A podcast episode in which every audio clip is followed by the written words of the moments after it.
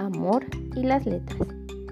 ¿Por qué lloras, amor? preguntó el padre a la niña cuando vio que sollozaba. No entiendo las letras, dijo la niña con hipo. ¿Qué es lo que no entiendes de las letras? repitió el padre extrañado con voz alta.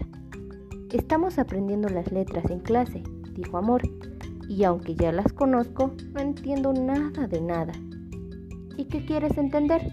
preguntó el padre a la niña. Quiero saber cómo deciden juntarse para formar nuevas palabras. El padre se rascó la cabeza dudando y dijo, para aprender a leer y escribir tienes que conocer muy bien las letras y depende de las palabras que quieras formar, irás juntando unas con otras. No te preocupes, amor, seguro lo entenderás muy pronto y todo vendrá rodando. La niña se quedó un poco más tranquila con las palabras de su padre y se fue a dormir. Amor, amor, escuchó la niña en silencio de la noche. ¿Quién me llama? contestó adormilada. Somos las letras de tu nombre, ya nos conoces.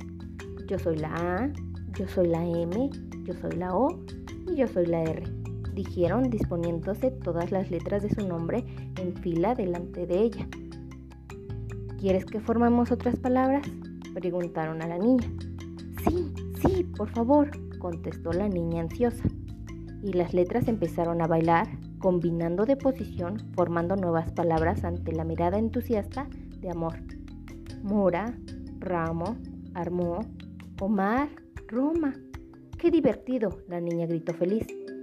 Al día siguiente se levantó muy contenta sabiendo que, además de lo bonito del significado de su nombre, las letras que lo formaban eran muy especiales.